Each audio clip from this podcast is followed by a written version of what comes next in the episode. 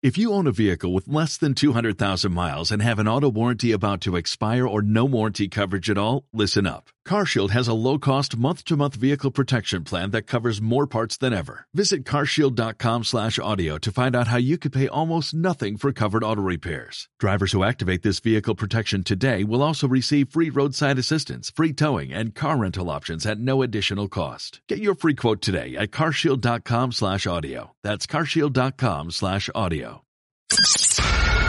Media Lab, el laboratorio de medios de la Universidad Panamericana. Estamos conectados. Síguenos en Facebook y en Instagram para la experiencia completa.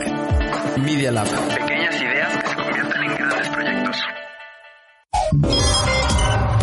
Los hechos, comentarios y opiniones expresados en este sitio y programas son responsabilidad de quienes los emiten y no reflejan en ninguna circunstancia el punto de vista de la Universidad Panamericana, de sus autoridades y o representantes legales. Escuchas Media Lab, el laboratorio de medios de la Universidad Panamericana. Franz Joseph Gall argumenta en una de sus teorías que el tamaño de la frente afecta a las personas para tener o no dotes innatos para el razonamiento. Dos dedos de frente. I won't be surprised when the aliens arrive. Lo necesario para entender y analizar los temas. Con Lourdes López, Guadalupe Díaz y Carla Cisneros. The good news is every single uh, item that I just mentioned, we've got good common sense solutions that we can implement right now. Media Lab, el laboratorio de medios de la Universidad Panamericana. Six is way out to a clearing.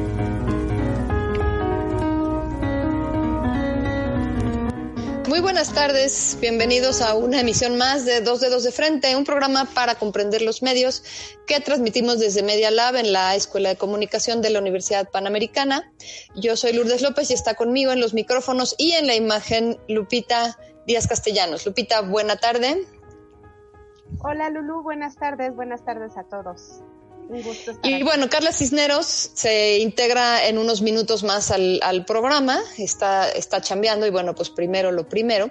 Pero bueno, hoy tenemos un, un programa a propósito de que seguimos en el mes de septiembre. Hace ocho días hablábamos de cómo se lee México en los medios, ¿no? De, de qué imagen y qué percepción se tiene de nuestro país a partir de la comunicación que hay y sobre todo a partir del grito atípico que tuvimos el pasado 15 de septiembre. Pero bueno, y dado que, eh, y no, no, es la primera vez que lo comentamos, antes de encuarentenarnos, antes de meternos a esta cuarentenota, había estado muy reciente el movimiento de las mujeres en México y bueno, de alguna forma como que le, lo, lo, tapó o lo, lo, lo, inhibió de alguna manera. Pero ahí están otra vez las mujeres y ahí por un comentario que precisamente hizo Lupita sobre nos hubiera gustado ver a las mujeres en el zócalo, en el grito, de haber sido posible, decidimos dedicarle este programa a las mujeres en la historia de nuestro país. ¿No? A propósito de la iniciativa de recuperar la, la avenida Reforma para poner a los próceres de la patria. Vamos a ver quién va a estar y quién no va a estar en Reforma. Lupita, buenas tardes. Vamos a empezar. Adelante. Buenas tardes. Pues sí, es una iniciativa muy interesante porque, bueno, como vienes diciendo, es, este, como, más bien como ha venido sucediendo, la movilización de las mujeres nos ha llevado a, de alguna manera, visibilizar aspectos tanto de lo que está sucediendo aquí ahora, como el tema de la violencia intrafamiliar que se ha recrudecido con el confinamiento, pero también lo que ha venido, lo que ha sucedido en la historia de México y cómo las mujeres han participado ahí, ¿no? Al final del Exacto. día creo que este tema lo que nos lleva es a seguir en el, en el asunto de visibilizar, de hacer, eh, darle voz a un sector que por siglos eh, ha, ha, sido silenciado o más bien no ha sido escuchado. Quizás no, no tanto silenciado, sino no se le ha dado como el papel que debe de tener, como la importancia que debe de tener. E insisto, desde el tema de las mujeres que son violentadas en casa a nivel a nivel privado, pero también en el aspecto público. ¿Cuál ha sido el papel de las mujeres en la historia de nuestro país? eh, conocemos muy poco de ello, ¿no? O sea, Así es. que es el año de Leona Vicario y de que estuvo José Ortiz, no sé. Así es. Yo mencionaba hace ocho días que en el, en el libro que se hizo a propósito del Bicentenario en 2010, un libro de historia de México, lo hizo un historiador bastante importante que es Luis González y González, se mencionaba tres mujeres en todo el libro. Una de ellas era precisamente la corregidora, la otra era Sor Juana Inés de la Cruz y la otra era la Virgen de Guadalupe. ¿no? Este, pero bueno, yo no digo que no sean importantes las tres en, el, en, en, en, el, en la conformación de, de, nuestra ideología, de nuestra idiosincrasia, pero desde luego hay más, ¿no? En la cosmovisión este, del México moderno, digámoslo así. Exactamente. ¿no? Exactamente, pero algo que me llama la atención es que ahora que estaba yo haciendo la investigación precisamente para este programa, lo que no encuentro es eh, la participación de las mujeres, y ahorita vamos a ver la lista de quienes tendrán estatua en reforma, por ejemplo, eh, no hay eh, digamos, un registro claro de la participación de las mujeres en México, en la historia de México a partir de los 60, ¿no? O sea, pareciera que, los líderes del 68 no es que sea un, no es, no es un lenguaje genérico, ¿no? Realmente pareciera que solamente fueron hombres.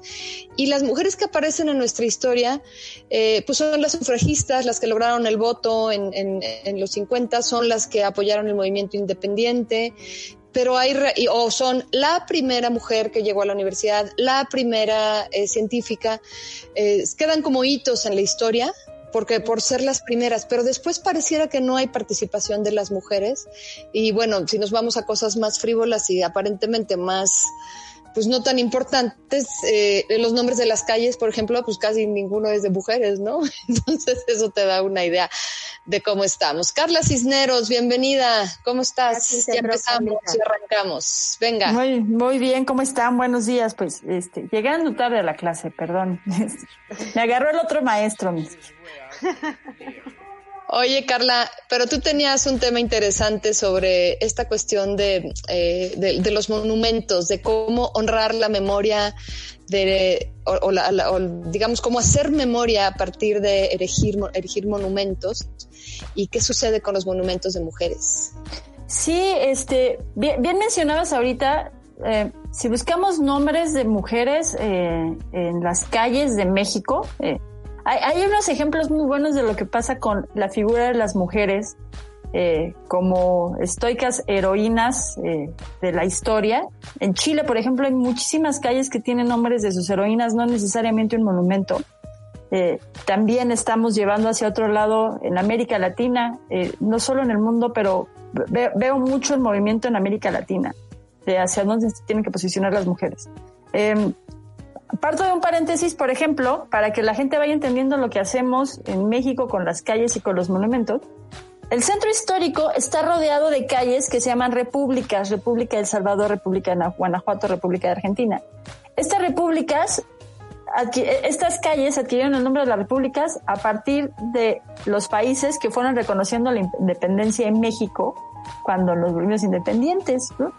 Eh, no porque sean repúblicas que, en sí mismas, claro. No porque sean repúblicas en sí mismas y por eso, por ejemplo, la primera es República El Salvador. No voy a hacer menos a la gente que nos escucha en El Salvador, pero por eso no hay una Alemania cerca del centro. Ya está un poco más lejos, ¿no? Y por eso tampoco tenemos eh, la República de, las, de la Nación Hermana de los Estados Unidos eh, con cruce a Isabel la Católica, ¿no? O sea, no. Eh, del otro lado, eh, hemos ido identificando raro cómo eh, reconocemos a nuestros héroes. México ha erigido demasiados monumentos. Recordarán ustedes, por ejemplo, la catástrofe azerbaiyana hace unos cinco o seis años. Tenemos un monumento que llevó además una serie de catástrofes en México, de manifestaciones, porque tenemos un monumento a un, a un dictador tenemos varios más, pero ese, ese es un, ese es uno. Pero ese, es, ese es actual, ese es reciente, claro. Ese es actual. Pero no tenemos un monumento a los niños muertos por el ABC. Tenemos un antimonumento que se llama antimonumento porque no lo puso el gobierno, lo pusieron los padres. Exacto. Y lo retira el gobierno cada año y los padres lo vuelven a poner otra vez los zapatitos. En Hermosillo, el gobernador hace unos años, este, en turno, sí mandó poner los zapatitos, eh, ya como en una cosa de, oigan, si la regamos, al menos hay que reconocer que hubo... Claro, ya permanente, ¿no? No tenemos un monumento por los 43 desaparecidos de Ayotzinapa, tenemos un antimonumento que de igual manera están ahí los nombres en reforma, muy escondiditos, casi para llegar al monumento de la revolución, que nomás se quita alguien de la guardia y vienen los de la basura y lo levantan y se lo van a llevar. Y hacía yo una acotación de lo que pasa con los monumentos porque les preguntaría a primera instancia quienes nos escuchan y nos ven en Media Lab, hola, eh, de, de bote pronto, ¿a qué mujer que no sea la Diana podemos reconocer un monumento ahorita? No, pues no. No. No, no, no. Hasta nuestro ángel de la independencia es, y no me quiero meter en conflictos sintácticos de cómo se tiene que nombrar, pero hasta el ángel de la independencia es el ángel de la independencia. El ángel tiene cuerpo de mujer. Aunque tenga busto, ¿no? Sí, claro, este, claro. es la ángela. Si yo fuera parte de la comunidad LGBT, te diría, pues dejemos de llamar, o sea, hay que llamarlo el ángel, aunque tenga busto, él quiere que se llame ángel. Y pues así es, no es Ángela. Eh, pero justo esto pone en sintaxis lo que va a pasar con las heroínas, que además se llaman las, las heroínas insurgentes, Así que van a estar en el paseo de los héroes de la Reforma. Claro, tendrían que estar sobre Avenida de los Insurgentes, pero bueno, eso ya es una cuestión urbana. Poco difícil, no caben. O sea, Reforma es, es, una avenida planeada precisamente con estos camellones enormes para poner ese tipo de monumentos. O sea, Reforma es la, la, avenida más bonita de la Ciudad de México, ¿no? Sin duda. Por eso, la más emblemática. Y porque iba del Zócalo al, al Castillo Chapultepec. ¿Y quiénes van a estar ahí? Ya tenemos la lista de quiénes van a estar ahí. Tenemos la lista de las heroínas. Lupita, ¿la, la tienes tú? Eh, yo, la, yo, la, yo la tengo. Mientras las cuentan, eh, mientras las cuentan, les platico eh, parte de la parte de la eh, conversación que hay es que la, la, comitiva feminista y no feminista también, porque tenemos una comitiva de cultura muy importante en México, dicen, no están los nombres que deberían de estar. Claro, claro, porque están mujeres que, a ver, lo que pasa es que cuando tú juzgas la historia es más fácil irte para atrás porque hay menos, digamos, menos enrarecimiento político. ¿No? O sea, Leona Vicario, Margarita Massa, son mujeres que ya están en la historia, pero yo pienso, por ejemplo, una Ifigenia Martínez, ¿no? Que, que bueno, pues este, mal que bien es una mujer que, que, ha sido muy importante en la historia de México, que fue candidata, de la primera candidata de la izquierda a la, a la este, presidencia, que fue fundadora del PRD, nadie la pela, ¿no? O sea, como, como que no está, eh, ¿por qué? Porque es muy reciente, porque además está viva, ¿no? Entonces, pues, Rosario Ibarra, por ejemplo, ¿no? También, que pueden, pueden causar mucha polémica, no sé, este. Pero, pero, pero, no, no deberíamos estar claros con que por estar vivos no puedes tener un monumento, ¿no? Claro, claro, pero es más difícil. Y estás vivo y además eres mujer, bueno, pues es más difícil, ¿no? Y acuérdate que los héroes siempre son héroes a partir del momento de que mueren. O sea, en el momento en que eh, fallecen. Ahí están los héroes y ahí es cuando se les empieza a reconocer. Antes de eso no perdemos la calidad de humanos terrenales comunes y corrientes. Y esa es como una tradición que tiene que ver con la historia, ¿no? Con cómo la historia enaltece a las personas que ya fallecieron, que ya murieron, sea la causa que sea. Claro, pero aún así, por ejemplo, hay, este, quizá no monumentos, pero sí eh, nombres, digamos, nombres que, que, ya están registrados o documentados en, en los libros o, o, o, inclusive ya no, no, no, solo en un libro de historia, que es que, que, la gente ubica por, por ejemplo, la cobertura de la prensa, por los nombres, ¿sí me explico? O sea, los nombres que, que recordamos de gente que ha hecho, por ejemplo, la política en nuestro país, recordamos a muy pocas, a muy pocas mujeres, porque han sido pocas naturalmente. O sea, a ver, la, la, la historia ha sido esa, ¿no? Este, cuenta mujeres compositoras este, cuenta mujeres en la ciencia, cuenta mujeres en el arte y literal las cuentas con, con o sea, las puedes contar, ¿no? Eso es, hay una, hay una cuata en, en España que se llama Shakira Ventura que acaba de hacer un, un mapa de mujeres compositoras y lo logró porque pues evidentemente son cuantificables. Eso no lo puedes hacer con los hombres este, compositores. Te lo tendría que hacer por país o por género o por siglo o qué sé yo. Vamos a un corte. Estamos en dos dedos de frente. Regresamos a hablar de las mujeres en la historia de México.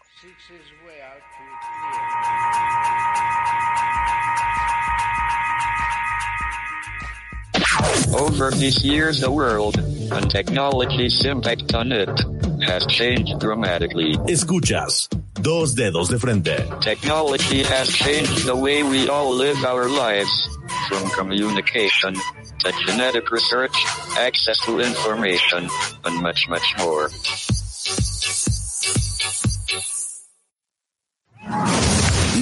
Es un laboratorio de medios. Aquí experimentamos con podcasts, audiovisuales, gráficos, textos y mucho más. Media Lab, el laboratorio de medios de la Universidad Panamericana. Media Lab, estamos conectados. Lo mejor es el rock clásico.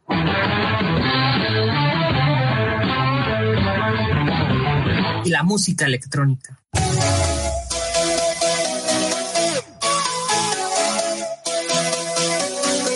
No, no, no, no, pero también el rock en español es muy bueno.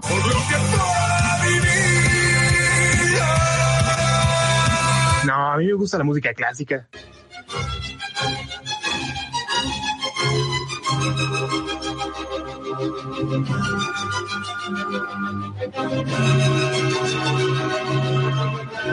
Pues yo creo que lo mejor es el pop.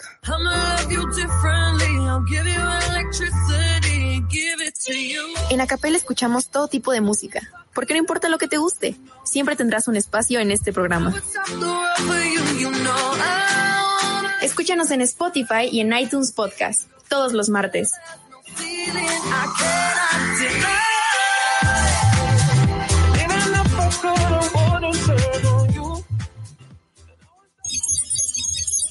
Media Lab, desarrollando ideas y medios en medialab.up.edu.mx. En Instagram y en Twitter nos puedes seguir como Media Lab-UP.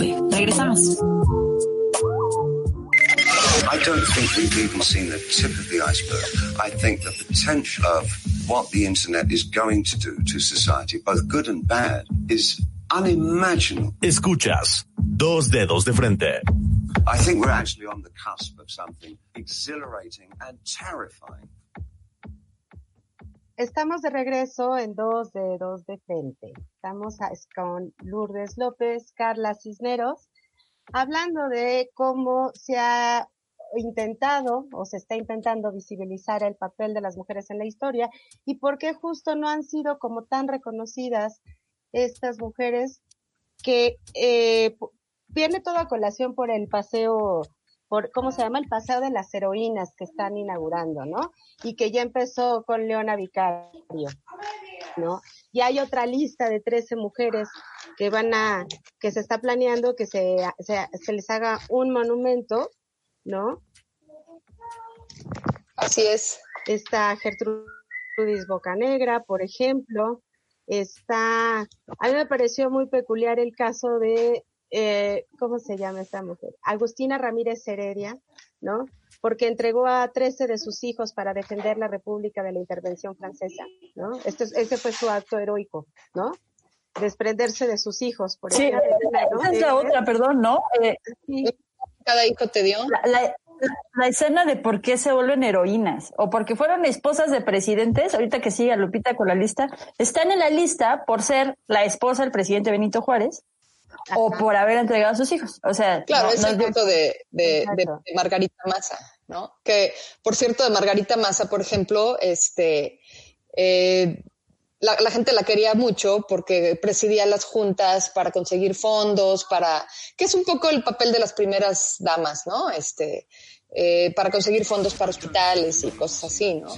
Este, a mí me, la verdad es que no me, no me sorprende la lista, pero sí hay nombres que, que la verdad es que yo creo que la gente conoce poco y que, y que tendrían que tener más presencia en la memoria histórica. Por ejemplo, Hermila Galindo, ¿no? Hermila Galindo, que era una mujer de, de Durango, que fue la primera eh, candidata a diputada federal, pero en realmente Her- Hermila Galindo trabaja con Venustiano Carranza en las épocas, digamos, este, de furor constitucional y, y ella es quien introduce el tema del, del voto de la mujer en una etapa en donde esto era impensable, ¿no? Este, ella hace el Frente Único para los Derechos de la Mujer Y realmente eso no está en la, en la historia, ya no solamente en la historia de las feministas, porque un problema que hemos tenido es que pareciera que las mujeres, la historia de las mujeres solamente la contamos las mujeres, ¿no? Este, pero hay, hay gente que tendría que estar en nuestros libros de historia y en nuestros exámenes de historia, ¿no? Nos la tendrían que haber preguntado algún momento en nuestra vida. Sí, eh, encuentras, perdón, perdón, Carla, encuentras ejemplos, ¿no? De, de las primeras sufragistas, por ejemplo, o de alguien que se, eh, entró en el periodismo, incursionó en el periodismo, eh, en el feminismo, por ejemplo, también, ¿no? Pero no hay este, no hay como esta línea donde puedas decir, a ver, estas sí son heroínas y estas no, ¿no? Porque esta distancia que hay entre ser la primera periodista mexicana y ser la mamá que entregó a sus 13 hijos, ¿no? Para defensa del país, pues sí es como una, una línea muy amplia, ¿no? Como para decir, estas son héroes y estas no. Claro. Claro, pero yo creo que el, término heroína tiene que ver con el momento histórico, ¿no? O sea, por ejemplo, heroínas son quienes en su momento apoyaron el, a la independencia, como fue el caso de Leona Vicario, de quien hablamos hace ocho días, ¿no? Este, o la Güera Rodríguez, por ejemplo. Bueno, la Güera Rodríguez no es que, no es que sea una heroína, pero una mujer muy importante, ¿no? En la, en la historia de México, porque era una señora de la alta sociedad que recuperaba, era una especie de espía, ¿no? Que recuperaba información en, en, los salones, este, de, de, la sociedad y luego iba y le daba información a los independentistas. Bueno, entonces esa, pues a lo mejor no puede ser una heroína, pero no quiere decir que no sea importante. Yo creo que el término héroe es alguien que muere por una causa, ¿no? Y en el caso de las heroínas, más bien son mujeres que tuvieron que ver en algún momento de la historia, pero no las podemos poner heroínas porque tenemos muy pocas. O sea, de entrada creo que son las mujeres que tuvieron alguna injerencia en la historia.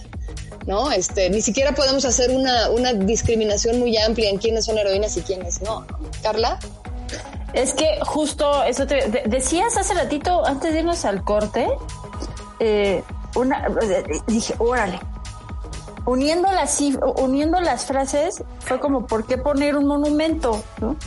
Pues, ¿por qué no poner un monumento de alguien que está vivo, como decíamos ahorita, de, importantes personalidades en la política mexicana, de nuestras escritoras? Tenemos escritoras sasasasas y tenemos directoras y productoras de cine y tenemos fotógrafas. Bueno, no es el espacio para quejarnos de todas las voces que nos harán falta por mujeres, que bueno, hacia allá vamos, pero cerrabas diciendo, pues es que si estás viva y eres mujer, pues peor, ¿no? La frase sí es como, híjole, sí, estamos en ese momento donde eh, el, juicio es, el juicio es mucho más fuerte. El juicio es mucho más fuerte. A cualquier personaje por ser mujer, porque se le juzga no solamente por su papel en algún momento del desarrollo histórico, sino además por su papel femenino, por su rol femenino. por cómo, es doble el juicio. transgredió el rol establecido, ¿no? Tradicionalmente por cómo rompe con lo, con lo fijo, con lo establecido, con la tradición, y entonces es ahí donde pierde como fuerza, ¿no? Parecería ser que no debe de ser reconocida porque quizás no lo hizo como debería, o sea, como debería entre comillas. Sí, estamos aplaudiendo que eh, no hago menos mérito, si eh, ahora más que nunca aplaudo a las madres, a las mujeres que son madres y trabajan, eh, sobre todo en la pandemia porque dan clases y porque trabajas y porque además estás al tanto de la casa y y uno dice, pues es que el hombre no debería de ayudarte, el hombre está ahí para, ¿no? Para que los hombres no, sí, sí, termina siendo ayuda, perdón, todavía termina siendo ayuda y a veces hasta hacemos como miraste para allá tantito y ahorita acabo. Pero lo hago yo. buscaba ahorita en el corte como de qué manera está el gobierno. Me parece que son dos vertientes. Una, está muy bien que tengamos heroínas, es la primera vez que se pone. ¿Van a hacer falta nombres? Sí. Pero, ya, siendo las primeras, ya tenemos 13. Ya tenemos 13. Y eso obliga al siguiente gobernante a tener 14 y al que sigue a tener 15 y a que empecemos a... Y el discurso nos está llevando hacia allá, ¿no? no, no creo que en algún momento el planeta se llame la planeta, eh, todavía igual que Mario Vargas Llosa, yo tengo problemas con decir muchaches en lugar de muchachos o muchachas. Eh, pero así allá vamos y, y, eso está, eso está muy bien. Pero en el corte estaba buscando cómo va el gobierno a tratar de cuadrar eh, ahora tantas exigencias porque nada nos gusta, ¿no? Y siempre, no, pues es que ¿por qué pusieron esas tres y pongamos Claro. mejor estas dos? ¿Por qué no mejor ya. otras? ¿Por qué no mejor otras? El proyecto es bueno, son puras mujeres, son escultoras mujeres. Son, eh, está integrado el comité por puras mujeres. Fueron mujeres las que decidieron los nombres, ¿no? O sea, sí, sí lo están dejando de...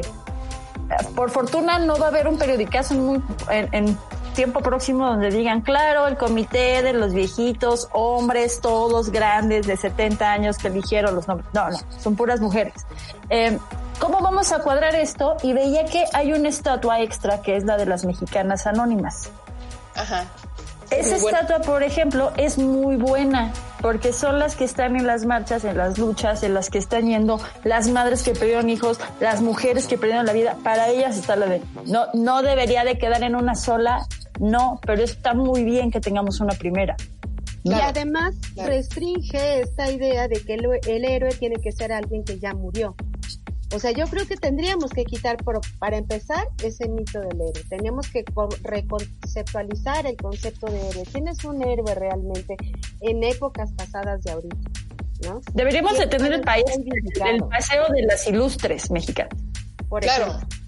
Claro, pero además deberíamos de tener nombres, o sea, sí es cierto que, que son muchas, por ejemplo, las mujeres que están buscando a sus hijos, eh, también hay líderes y también hay nombres ahí, ¿no? No sé si en Argentina, por ejemplo, la, la- las mujeres de la Plaza de Mayo, que ahora ya son las abuelas, ¿no? Las madres de la Plaza de Mayo ya son las abuelas, este, pues, reconozca Argentina que hay quienes toman la batuta y quienes organizan. O sea, sí es cierto que son todas de alguna forma reconocibles, pero debe de haber nombres, ¿no? A mí me llama la atención que, que no haya, por ejemplo, ¿quién fundó este, este grupo que se llama Solecito, que han encontrado una cantidad, que han encontrado a sus hijos, por ejemplo, en, en, en fosas este, en el país, ¿no? Fue Tiene que haber nombres. Es- Esta perdón, gente tendría que pasar a la historia con nombre y apellido, ¿no? Sí, en Argentina en Argentina el nombre es Estela de Carlotto, ¿no? O sea, sí, todo el mundo sabe quién es Estela de Carlotto. Ahorita les. Sí, pero lo de Solecito, la iniciativa sí fue una madre de, de- de un desaparecido en Veracruz y ahí empezó exacto. todo el... Se llama Exacto. Lucía Díaz, la que forma Solecito, la, la dirigente del grupo. Bueno, esa, esa gente, vamos a ver si la historia y los historiadores más bien les hacen justicia y aparecen en algún momento en los libros de, de texto. A mí algo que me, me llama mucho la atención de nuestras clases de historia de México es que eh, difícilmente se ve la historia reciente, ¿no? O sea, yo, tú ves los programas, por ejemplo, y bueno, le dedican un montón de tiempo a lo mejor a la independencia, pero, pero a los 60 casi nadie llega, a los 70 y a los 80 ya nadie llega, ¿no? Este, o sea, pareciera que nuestra historia termina con la revolución o termina, este, si nos va bien en el 68, ¿no? Y, y si, y si la historia no le está haciendo justicia a su propia historia, pues mucho menos a las mujeres que estuvieron ahí. Eso, eso es muy curioso. Y justo, por ejemplo, en el 68 había una mujer que fue detenida y, y era parte del movimiento de líderes del 68, Jesús Avendaño, que no fue reconocida, ¿no? Y yo hasta, hasta que publicó un libro y contó ella misma toda su historia, ¿no? Y entonces se le pudo reconocer como una de las líderes más importantes del movimiento estudiantil. Pero lo tuvo que contar ella. O sea, Claro, no fue, no fue reconocida de, como los otros líderes. Sí, sí, sí. Había una junta de la Alianza Femenina, por ejemplo, en el, en el 68, y hay, hay una página, de hecho, dedicada a ellas, ¿no? Está, por ejemplo, una enfermera del, del hospital de Tlatelolco, Concepción este, Santillán. Mucha gente, muchas de estas mujeres estuvieron en el movimiento ayudando al, al- al- a los chavos, este, pero como lideresas realmente son pocas, pero por ejemplo hay una Conchita Montiel, estudiante de periodismo, Esther Añorbe, estudiante de la normal en Guerrero, Esther María Alfaro, una este, que fue edecán, Leonor, una, este, Leonor Rodríguez, una mujer que fue también eh, jefa de enfermeras, en fin, estos, estos nombres no son menores de muchos eh, líderes que conocemos, o que, bueno, a lo mejor a muchos ya murieron, pero líderes que están reconocidos como, como las puntas de lanza del movimiento del 68, ¿no? No, no las ubicamos, no las ubicamos a ellas, ¿no? Carla, ¿estás haciendo este, una señal de corte? Sí, ¿verdad? Creo que sí.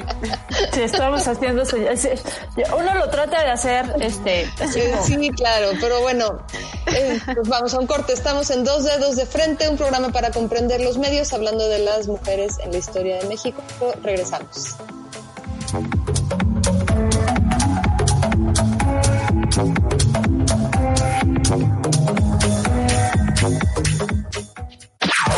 Over these years the world, and technology's impact on it, has changed dramatically. Escuchas, dos dedos de frente. Technology has changed the way we all live our lives, from communication to genetic research, access to information, and much, much more.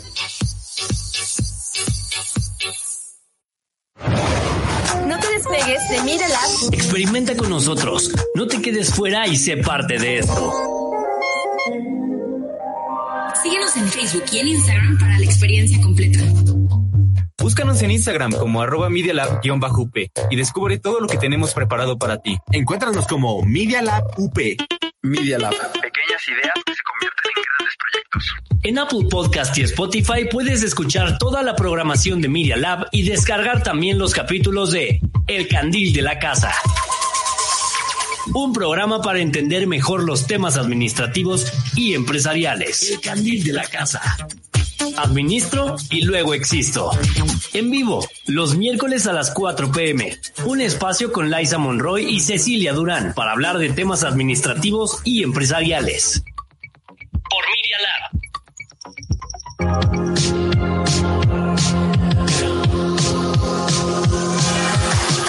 Caímos de alguna u otra manera, ya estamos en TikTok.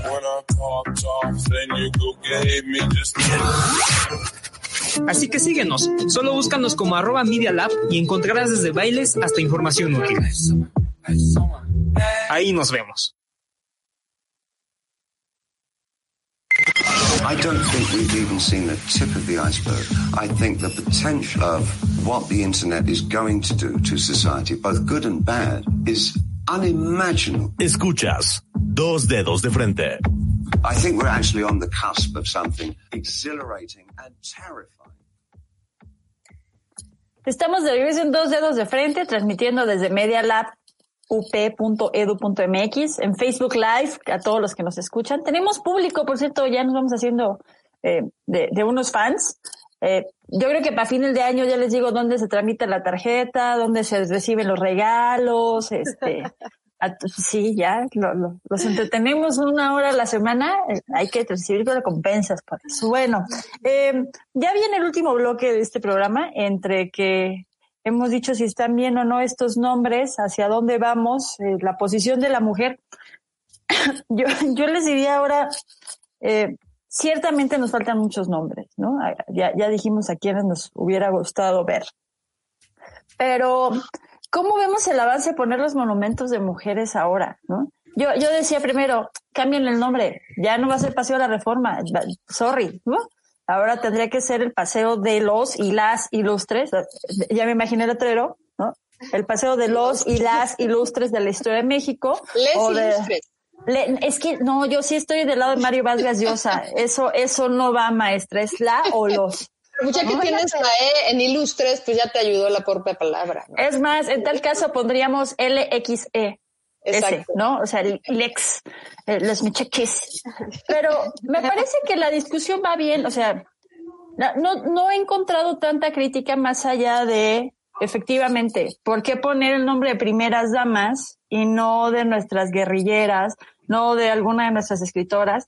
Lo siento por la señora Elena Poniatowska, porque por más que ha hecho cosas para recibir un monumento en México, vamos a tener que esperar No, a que ella no, no. esté, ¿no? No le vamos a dar, pero sí a Rosario Castellanos le deberían dar. Pero sí a Rosario Castellanos, ¿no? A- ahora hablaba yo con Gabriel Guerra, que este, es hijo de Rosario Castellanos, sobre algunas anécdotas de Rosario Castellanos, por ejemplo, y de cómo veía ella la lucha de las mujeres y, y cómo se ponía. Bueno, finalmente Rosario Castellanos, a partir de todo lo que hizo con el Teatro Guillón en México y de sus libros y de las participaciones en varios medios, este, el Excelsior, sus columnas en el Excelsior, pues terminó teniendo que eh, cumplir socialmente con lo que indican los protocolos para las mujeres, ¿no? Casarse y ser madre. Y, y aventarse con todo eso. Pero no por eso, no, yo creo que justo ya no estamos en el momento de aplaudir que hayamos sido madres aplaudir que sí estemos cumpliendo con requisitos sociales, sino ya más, más bien, como lo decían ustedes, qué se ha hecho por la historia y cómo debería de ser ese reconocimiento. Claro. O ya no, o no, o no aplaudir o no extrañarse porque una mujer decide no tener hijos. Exactamente. ejemplo. Eso ya no tendría por qué estarse poniendo. Eso no tendría que ser discusión. ¿No? Exacto. Es raro. Claro. O sea, puede haber hombres que en su vida tengan un hijo y no son tan cuestionados y tan señalados como una mujer todavía aquí y ahora. Y aunque es una decisión que cada vez se ve más en las jóvenes de ahora, en las mujeres que deciden que ese papel no lo quieren fungir, ¿no? De todos modos sigue siendo Claro. extraño y de todos modos se tiene que justificar, ¿no? Claro. Hay que Es que esta, esta asociación, esta asociación de las mujeres a la, a la fertilidad, pues es, es histórica, es, este, es antropológica. Si ustedes ven, por ejemplo, las Venus, hasta los griegos que ya hicieron la, la diosa de la belleza, pero la, la idea de la, de la mujer era una mujer con un cuerpo apropiado para la, maternidad, ¿no? Las mujeres de Rubén son mujeres que ya parieron y que por eso están así frondosas. Y eso me parece que es, un, es, es algo muy difícil de ir, de ir en contra de ello, pero creo que, creo que vamos por buen camino, ¿no? Yo les iba a platicar sobre una, bueno, voy a tratar de, de articularlo rápidamente. Hay una serie que se llama The Good Doctor, que es sobre un doctor autista. No sé si la han visto. Bueno, ayer, en, el capítulo que yo vi ayer, eh, lo quería eh, entrevistar la prensa para que fuera inspiracional para, para la gente de cómo un chavo autista llega ahí. Y el chavo dice, quiero que me recuerden por un buen doctor, no por un doctor autista. ¿No?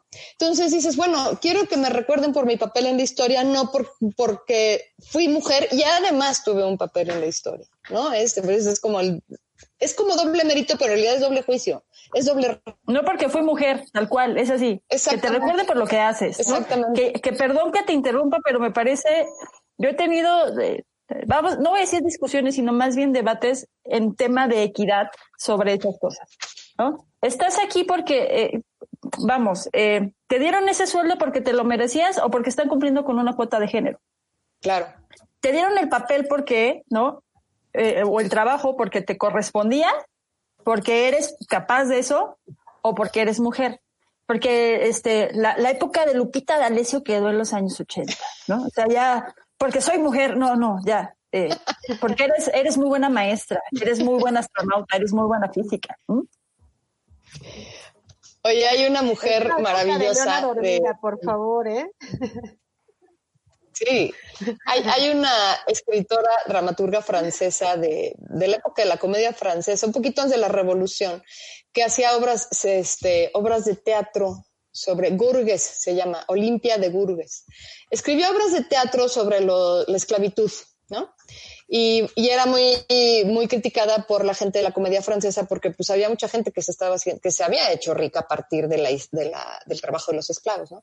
Pero esta mujer escribe eh, la Carta de los Derechos de las Mujeres y de las Ciudadanas en plenas épocas de la, de la Revolución y luego la decapitan, ¿no? Este, bueno, la decapitan por apoyarla, la decapita Robespierre porque se puso del lado de los girondinos, pero es muy interesante porque ella escribe, así como la revolución le, le, digamos, reivindica eh, al, al ciudadano, ella está reivindicando a la ciudadana y nadie la pela y termina decapitada y no está en la historia. O sea, le tienes que rascar a esa historia. Sí está Jean-Paul Marat, por ejemplo, pero ella no está. ¿No? Y es interesantísima porque una de sus frases dice, a ver, si una mujer puede llegar al cadalso, pues también tendría que haber llegado a la tribuna, ¿no? O sea, sí la pueden decapitar, pero nunca la dejaron hablar, ¿no? Léanla, es, es muy Claro, interesante realmente su vida y su obra.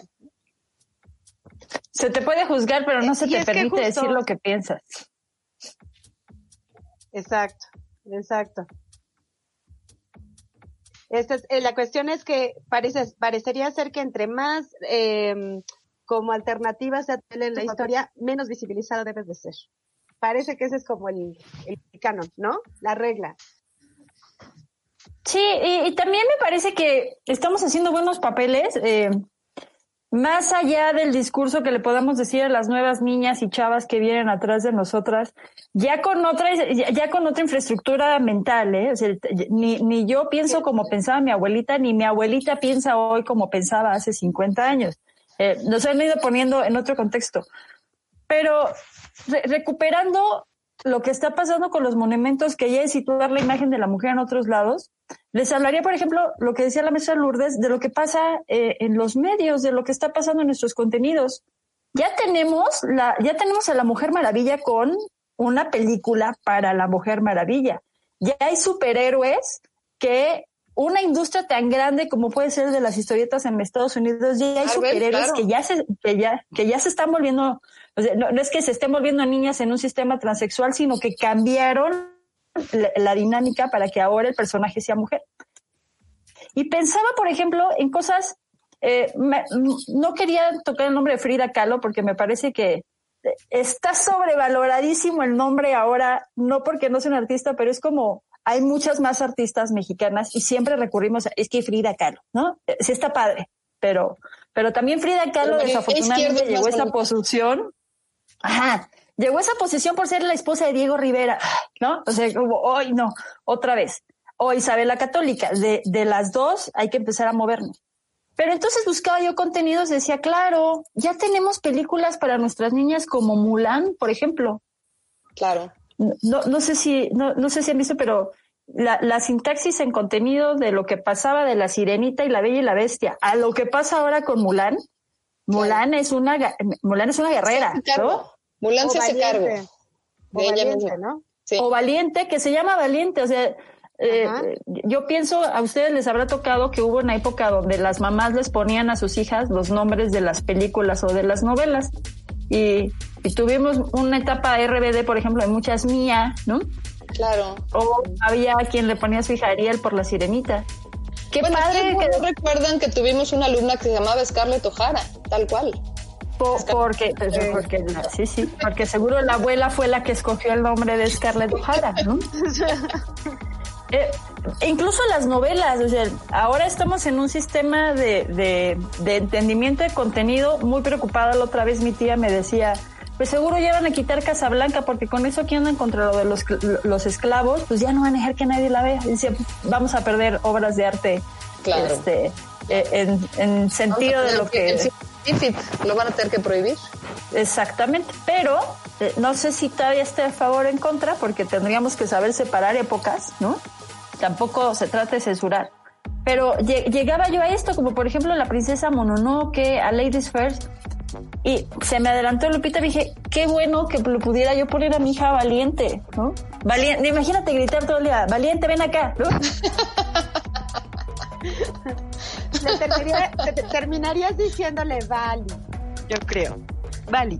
No, Oye, terminaría cambiándose el nombre, no le hagas eso, pobre niña. Ponle Carla. Te terminaría llamando Valentina, ¿no? Sí, claro. Sí. Oigan, pero sí tenemos que, que, mencionar otros nombres. Este, si ustedes buscan así un poco al azar en internet, mujeres importantes en la historia de México, pues salen un montón. Eulalia Guzmán, por ejemplo, sale María Teresa Montoya, sale, este, pero no sale Shakira, por ejemplo, ¿no? Todavía, ¿no? A lo mejor algún día. Bueno, Shakira no es mexicana, pero es muy importante en el, en el espectro de las, de las mujeres. Pero hay, hay algunas bien interesantes. Por ejemplo, Keta Basilio, ¿no? Que si la recuerdan, este, ella encendió la antorcha en la Olimpiada del 68. Pero la traigo a colación porque después ella fue candidata a, creo que fue diputada por el, por el PRI en algún momento. Y nuestro querido amigo Martín Salvidea una vez me, me platicó que tocaron a la puerta de su casa y que abrió y era Queta Basilio. Y Queta Basilio estaba de puerta en puerta este, dando el panfleto de, oye, mira, soy Queta Basilio, vota por mí. Bueno, este casi se desmaya porque, pues, obviamente, Salvidea sabe perfectamente quién era. Pero la gente no sabía quién era, ¿no? Y entonces, este, iba, iba de casa en casa, no ganó, ¿no? Pero es muy curioso porque tendría que, que también ser ligeramente famosa, ¿no? Este, porque en nuestras Olimpiadas prendió la, la antorcha, esa es una. ¿No? Este, que, habría que reivindicar ese tipo de nombres. No es una heroína, es una mujer que, tuvo algún papel importante, ¿no? Sí, bueno, no las tenemos. el reconocimiento debería de ser por el papel que desarrollaste en el transcurso de la historia, ¿no? Más allá de si moriste en la batalla enrollado a la bandera o no. Claro, sí, sí, claro. rompes como con los hitos, con lo establecido, con lo que no, con lo que ya se, se establece como políticamente correcto, ¿no? Si rompieras con eso tendrías que ser reconocida, punto. Claro. Ahora, la verdad es que sí hay un entorno que, que quizá con el tiempo vaya eh, pues de alguna forma dándole más espacio ¿no? al, al, papel femenino en la historia, el Instituto Nacional de las Mujeres, la paridad de género, o sea, es, es, es un tema, es, ya está en la agenda política, ¿no? Muy enrarecido quizá por, por esta, esta confrontación, estas, estos prejuicios, que si las feminazis, que si no sé qué, pero creo que si ya está en la agenda, bueno, pues el, el, el camino se trazará de otra manera, ¿no? Pero, pero es un camino que lleva miles de años así, o sea, ustedes vean, por ejemplo, quiénes eran los gobernantes en, en, en, este, en los pueblos prehispánicos. Pues todos eran hombres. Entonces no me digan que hay que eran unos machos. Bueno, de alguna forma la, la historia se fue escribiendo así, ¿no? Entonces se escribirá de otra forma, pero hay que forzar, hay que forzar una historia de miles de años. ¿No? Y eso no está, no está fácil. Y lo importante es que no esté restringida por la condición genérica o por este tema de qué sí puede hacer una mujer y qué no, o qué sí le está permitido y qué no. ¿sí? Claro. Porque todo tiene que ver con un asunto biológico, todo, todo tiene que ver con este tema de parir y ahí se desenvolvió la historia para asignarle a ella en los a ellas los espacios privados y a él los públicos.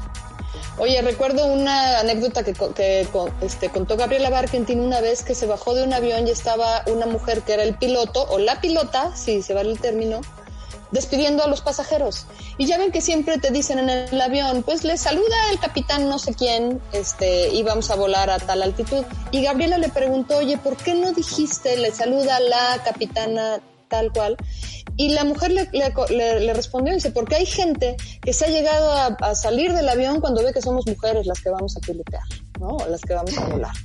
Entonces, bueno, pues... Este, este famoso, este famoso, ¿cómo sería? Eh, que cuando dice, sí, es eh, alguien que se te mete en el tráfico, sí, pues era mujer, ¿no? No, bueno, yo, tengo una anécdota con, como vieja, ¿no? Sí, sí, sí. Yo, yo tengo una, una anécdota con un político a quien ustedes recordarán por decir el viejerío. Sí, que llegó un día, llegó un día a la cabina a decirle al, al locutor que yo tenía en turno, mira, no sabía que tenías tan buen rating a partir de que te produce una mujer.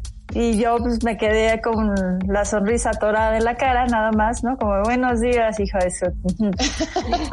Pero bueno, oigan, estamos llegando al final del programa. Gracias a todos los que nos escucharon. Y, y tengo, tengo una reflexión sobre lo que estaban diciendo ahorita. Qué bueno que las luchas que antes llevaban décadas construir, ahora se resuelven en años, ¿no? Ya, ya, no nos está llevando tanto tiempo, o sea, pensando en cuánto le llevó a las mujeres eh, llegar, a la... dejemos el voto. Platicaba yo un día con Olga Sánchez Cordero, nuestra secretaria de Gobernación, eh, que cuando ella estaba en la universidad, por ejemplo, todavía no estaban acomodados los baños para que las mujeres entraran, entonces solo había baños para hombres. Entonces pensar en que ahora eso no es un tema de discusión, ¿no? Puede entrar a la escuela quien pueda entrar a la escuela, pero lo que llevó eso, lo que llevó que una mujer pueda decidir estudiar, lo que llevó que, que una mujer pueda votar o que una mujer no esté en tema de discusión si quiere ser mamá y casarse o no, o casarse con quien se quiera casar. Qué bueno que, que me da gusto que estemos en el año donde se empezó a reconocer esa figura, no, no a partir de que levante el, el puño, eh, porque somos mujeres, lo que decía hace rato, no debería ser una excusa, pero qué bueno que vivimos en el, que el 2020 nos dio esta oportunidad, ¿no? De, de, poder inaugurar a nuestras ilustres mexicanas. De poder inaugurar estatuas que, bueno, parecía un mundo inamovible, ¿no? O sea, hay, había maestras de historia que, que si te portabas mal de castigo te dejaban ir a reforma a tomar nota de quiénes eran esas estatuas y la mayor parte ni las, ni las pela la gente, ¿no? Entonces se empiezan a robar las lanzas y todo para llevarse el metal, ¿no? Pues bueno, es una buena, es una buena noticia, ¿no?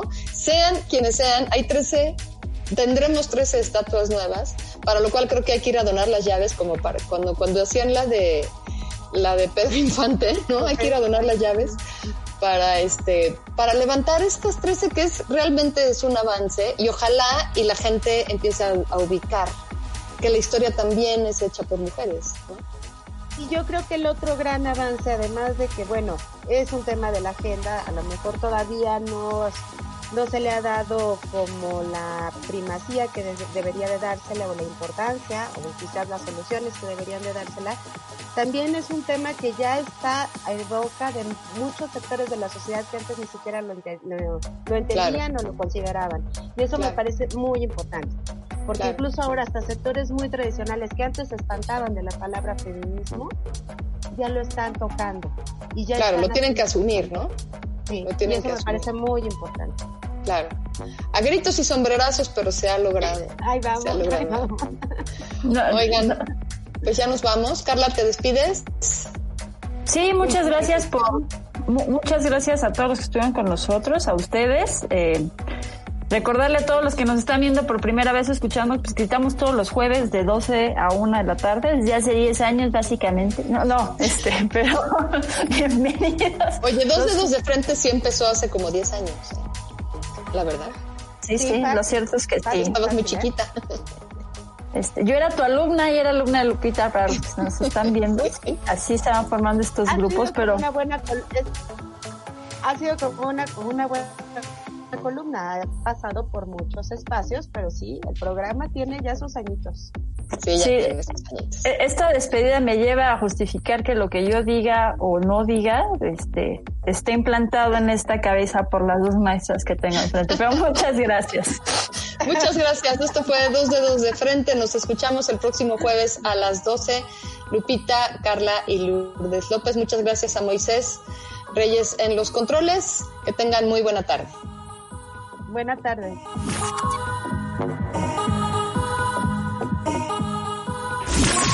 I got to wondering exactly how my songs related to literature. I wanted to reflect on it and see where the connection was. I'm going to try to articulate that to you. And most likely it will go in a roundabout way. But I hope what I say will be worthwhile and purposeful. Apelamos al sentido común, a lo que está ahí Hablamos en Dos Dedos de Frente. I stayed up all night last night wondering what I might say to this august assembly. And after I had eaten all the chocolate bars and peanuts in the mini bar, Con Lourdes López, Guadalupe Díaz y Carla Cisneros. Es momento de hablar de todo. ¿Todo?